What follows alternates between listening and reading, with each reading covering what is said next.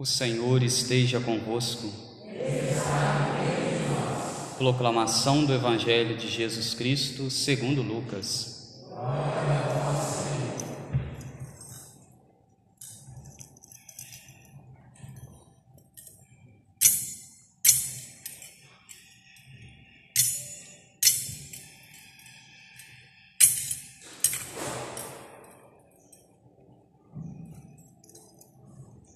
Naquele tempo, disse Jesus a seus discípulos: Haverá sinais no sol, na lua e nas estrelas. Na terra, as nações ficarão angustiadas, com pavor do barulho do mar e das ondas. Os homens vão desmaiar de medo, só de pensar no que vai acontecer ao mundo, porque as forças do céu serão abaladas. Então eles verão o Filho do Homem vindo numa nuvem, com grande poder e glória. Quando estas coisas começarem a acontecer, levantai-vos e erguei a cabeça, porque a vossa libertação está próxima. Tomai cuidado para que os vossos corações não fiquem insensíveis por causa da gula, da embriaguez e das preocupações da vida e esse dia não caia de repente sobre vós. Pois se esse dia cairá como uma armadilha sobre todos os habitantes de toda a terra. Portanto, ficai atentos e orai a todo momento, a fim de terdes forças para escapar de tudo o que deve acontecer e para ficardes em pé diante do Filho do Homem. Palavra da salvação. Ave Maria, cheia de graça, o Senhor é convosco. Bendita sois vós entre as mulheres, e bendito é o fruto do vosso ventre, Jesus.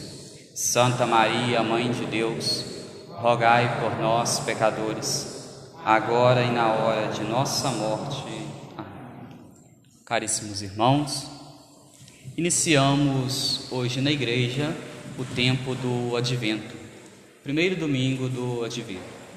Semana passada, domingo passado, nós celebrávamos a festa de Cristo Rei. Eu dizia que com aquela festa de Cristo Rei, nós estávamos agradecendo a Deus, louvando a Deus por mais um ano litúrgico que estava se encerrando, um ano litúrgico que estava terminando. E este término do ano litúrgico, ele vem se prolongando durante toda a semana, passando pela segunda, terça, quarta, quinta, sexta e sábado. É como se fosse uma grande prolongação de um agradecimento a Deus, comemorando Cristo como Rei de todo o universo, como Rei das nossas vidas. E agora, depois de nós agradecermos a Deus, exaltarmos Ele como nosso Rei, nós já começamos então um novo ano litúrgico, já preparando o nosso coração para a chegada do Cristo, para a chegada de Jesus no tempo do Natal. Para celebrarmos o Natal, nós nos preparamos durante quatro semanas. Nós vamos observar que nas duas primeiras semanas do tempo do Advento, todas as leituras, o Evangelho, vai estar falando da segunda vinda de Jesus, quando Jesus vier no final dos tempos.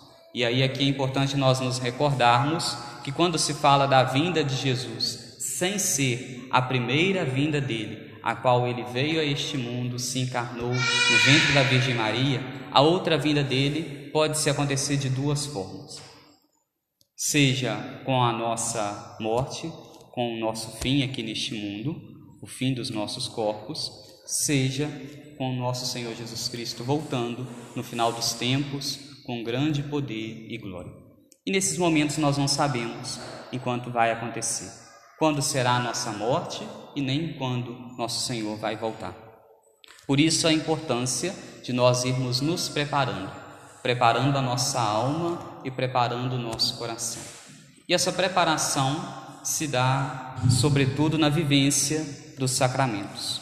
Nós, participando da Santa Missa com fé, com piedade, com oração, com recolhimento e comungando de uma forma digna, confessando os nossos pecados, sendo perdoados, comungando de uma forma digna, por quê? uma vez que nosso Senhor é tão grande, uma vez que Ele é tão puro, tão limpo, Ele não pode habitar em uma alma que esteja suja, suja, imunda com o pecado. Por isso, esta preparação que nós devemos ir fazendo, dia após dia, sobretudo neste tempo, que é um tempo do advento. Depois, as outras duas semanas, terceira e quarta semana do advento, nós estaremos memorizando, fazendo memória da primeira vinda de Jesus, quando ele veio, se encarnou no ventre da Virgem Maria e nasceu, se fazendo homem como nós, com exceção do pecado. Então, esse tempo do advento é um tempo de nós nos recordarmos daquele que um dia há de vir. Se nós formos olhar para as culturas antigas, era muito comum esta palavra advento, aquele que há de vir, quando se vinha uma pessoa muito especial, às vezes uma grande autoridade, alguém de importância, ia visitar uma região, ia visitar uma casa, era comum se chamar aquele que vir e preparando aquele momento, aquela chegada daquela pessoa tão importante com o nome de advento. Depois a igreja bebeu destas mesmas palavras para nos mostrar que a grande autoridade aquele de máxima importância que está para vir, veio uma primeira vez e nós não sabemos em quando ele virá de novo, nós também devemos nos preparar e preparar com o tempo do advento, preparando para a chegada daquele que um dia há de vir, nosso Senhor Jesus Cristo. Então é um tempo especial onde nós somos convidados por Deus a irmos preparando. Muitos neste tempo do advento começam a preparar a sua casa, ornar a sua casa, preparam a sua casa com tantas coisas para acolherem visitas, familiares que vão vir para celebrar as grandes festas, a grande festa do Natal, celebrar este momento em família. Mas quando nós olhamos para esta preparação exterior, nós também devemos, ao mesmo tempo, fazermos uma preparação interior. E qual é esta preparação interior? A preparação interior se dá quando eu, à luz da palavra de Deus, que foi refletida durante todo o ano litúrgico, eu já iniciar este novo ano litúrgico, este tempo do advento, memorizando. Memorizando aquilo que Deus me inspirou, aquilo que Deus falou, e agora eu ir colocando tudo isso em prática. É preciso eu ir dedicando, é preciso que eu vá dedicando tempo para Deus na minha vida, no meu cotidiano.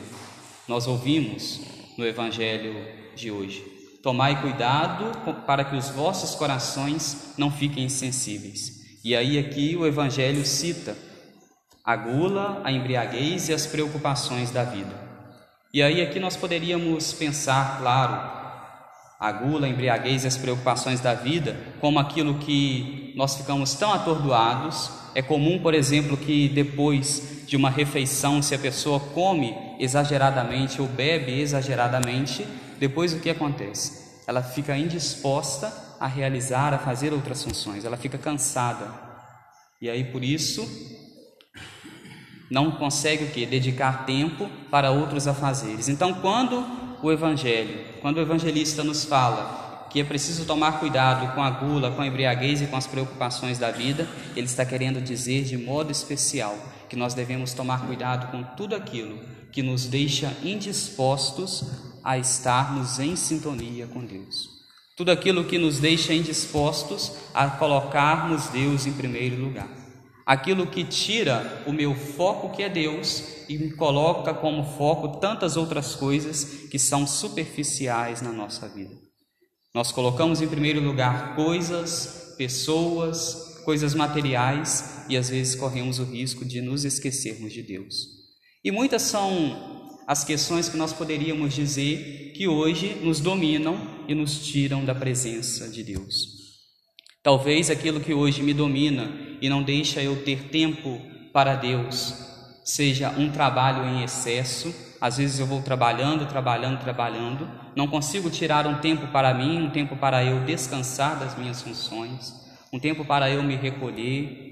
um tempo para descansar, um tempo para estar com Deus, seja outras coisas também que vão nos tirando tempo, por exemplo, a televisão, o celular, tantas coisas hoje, nós vamos vão tomando nosso tempo, nós vamos ficando nelas e vamos esquecendo de coisas que são importantes na nossa vida.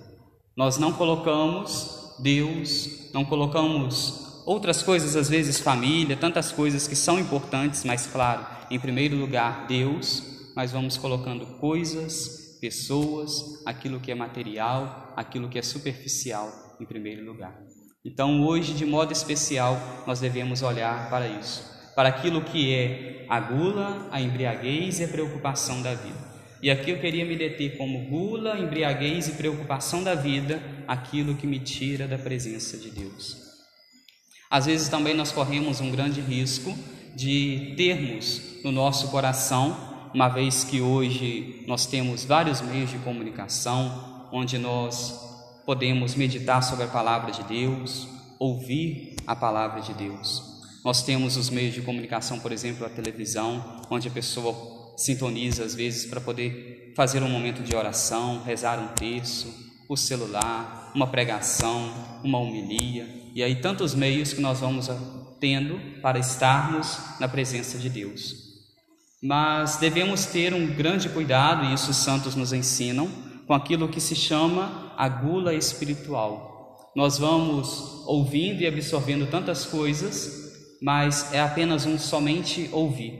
Aquilo não gera em mim, não gera no meu coração, no meu interior, uma mudança, uma mudança de vida. Às vezes eu ouço uma pregação, eu posso ouvir uma santa missa, participar de uma santa missa pelos meios de comunicação, às vezes eu vou à igreja, ouço uma homilia, tantos momentos importantes. Às vezes eu me retiro para poder rezar um terço, mas eu não medito sobre aquilo que eu estou ouvindo, sobre aquilo que eu estou fazendo, e aí nós vamos apenas fazendo o quê? Repetindo palavras, vamos apenas ouvindo, ouvindo, ouvindo, e não conseguimos colocar aquilo em prática na nossa vida. Todos esses meios são meios muito bons, são meios muito importantes, mas que nós devemos tê-los e tê-los como um propósito de nós, a cada dia, mudarmos. Estes meios devem causar em nós uma mudança, uma mudança de vida, estarmos cada vez mais em sintonia com Deus. Preparar o nosso coração para receber a Deus. A todo momento, Deus nos chama nos chama a estarmos com Ele, nos chama a um processo de conversão, nos chama a participarmos de modo especial aos domingos da Santa Missa. É importantíssimo que todo fiel católico participe da Santa Missa aos domingos. Aquele que, por um, que não seja por um motivo grave, não venha a participar de uma Santa Missa aos domingos, incorre em um pecado grave. O que é um pecado grave? é um pecado ao qual, se eu morro naquele pecado, eu não tenho o perdão de Deus. Faltar às missas sem um motivo grave, especialmente aos domingos, é considerado pela igreja, é considerado pela igreja porque nosso Senhor Jesus Cristo assim ensinou e o embasamento disso está que ele apareceu aos apóstolos no domingo, aos seus discípulos no domingo, ressuscitou no domingo, tudo isso para nos mostrar o quê? Que aqueles que são seus fiéis, aqueles que são seus discípulos, aqueles que são seus seguidores, se reúnem ao domingo para prestar o culto, a adoração, a reverência a Deus. É um momento onde Deus, que reserva tantos tempo, tanto tempo para nós durante a semana, cuidando de nós, zelando por nós, é o momento então onde nós agradecemos a Deus.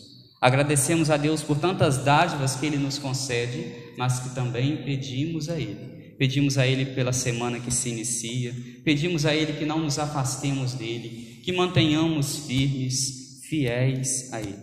É importantíssimo nós nos prepararmos, prepararmos o nosso coração, prepararmos o nosso interior para estarmos em sintonia com Deus não nos desviarmos de Deus, não nos desviarmos do caminho dele. E nós não nos desviamos do caminho dele, permanecendo firmes, fiéis a ele, também no sacramento da reconciliação, no sacramento da confissão.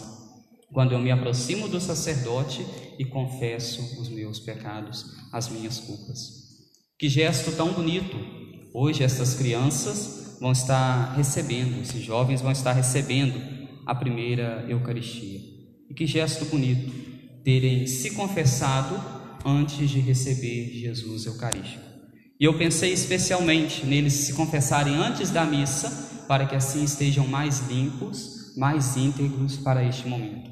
Talvez se eles tivessem se confessado durante a semana, na semana passada, com o passar dos dias, iria o que? Acumulando um e outro pecado na vida, no coração. Assim, confessando antes da missa, logo depois já iniciando a missa, já participa deste momento com fé, com amor, com adoração, com profunda reverência, para depois comungar Jesus Eucarístico.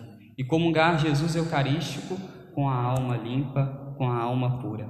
Assim como hoje eles se revestem destas vestes brancas, o exterior está revelando justamente aquilo que está no interior deles. Estão limpos, estão puros, porque se confessaram.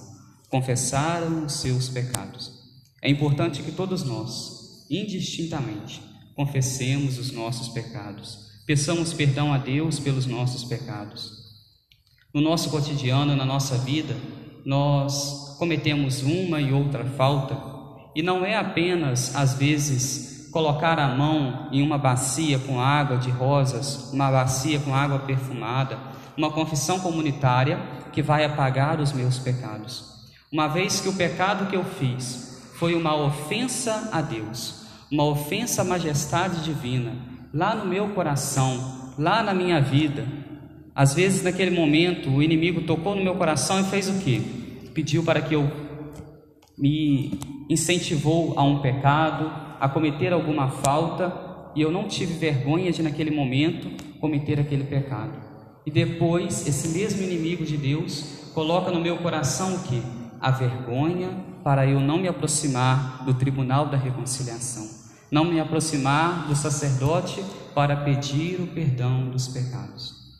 E o sacerdote, quando o fiel quando aquela alma se aproxima para pedir o perdão dos seus pecados, pedir o perdão, a reconciliação, o sacerdote está sempre disposto a perdoar. São Padre Pio ensina que o sacerdote no púlpito ele deve ser como um leão, um leão a condenar os pecados, a ensinar, a exortar, a mostrar aos fiéis o caminho do bem.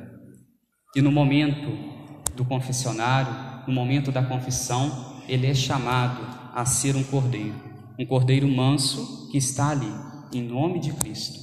Ele que é o cordeiro de Deus, Cristo que é o cordeiro de Deus, o sacerdote no momento da absolvição, no momento da confissão, é este cordeiro.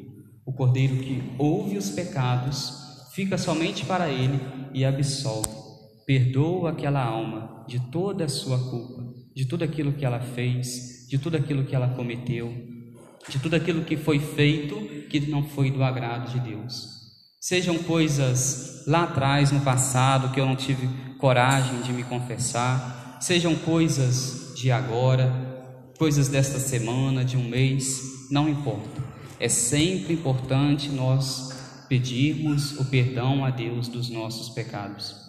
E às vezes, se existe um pecado que eu me confessei dele, mas sempre vem no meu coração aquela mágoa, às vezes aquele sentimento ruim porque eu cometi aquele pecado, mas mesmo assim eu já fui perdoado dele. Nós devemos nos recordar que dele nós fomos perdoados porque já pedimos o perdão de Deus e o pedimos na confissão, pedimos no confessionário, porque senão não teria a validade de um perdão dos pecados.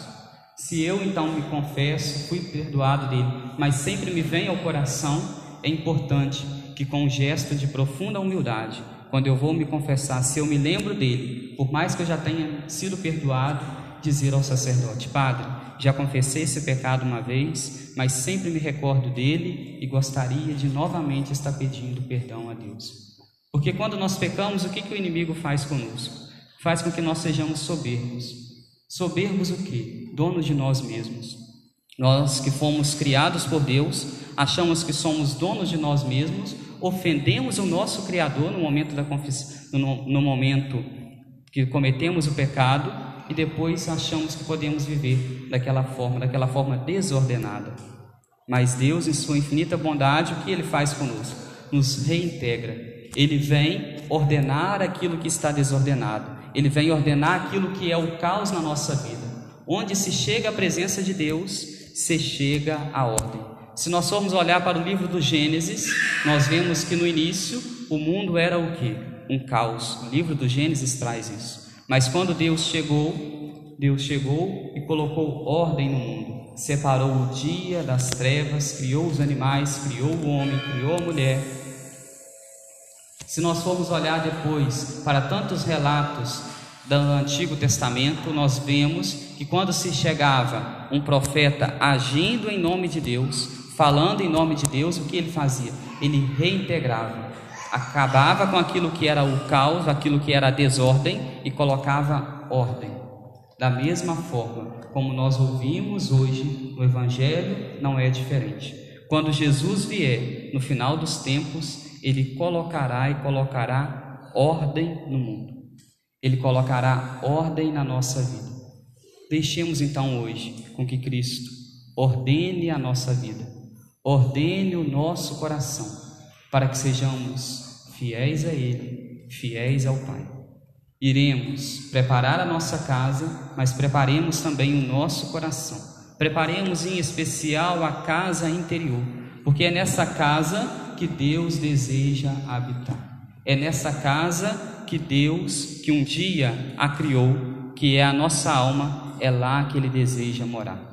No momento em que fomos concebidos e que Deus infundiu em nós a nossa alma, ali Ele reservou uma antessala para ser a morada de Deus. Por isso, no nosso coração existe um grande vazio. Os santos da igreja nos ensinam isso. E esse vazio é do tamanho de Deus. Talvez nós queiramos preencher este vazio com tantas coisas, com pessoas, com bens materiais, com uma coisa e outra, nada disso vai ser preenchido. Não vai ser preenchido porque o que preenche este vazio, o que preenche esse lugar é Deus, é nosso Senhor Jesus Cristo. Louvado seja nosso Senhor Jesus Cristo.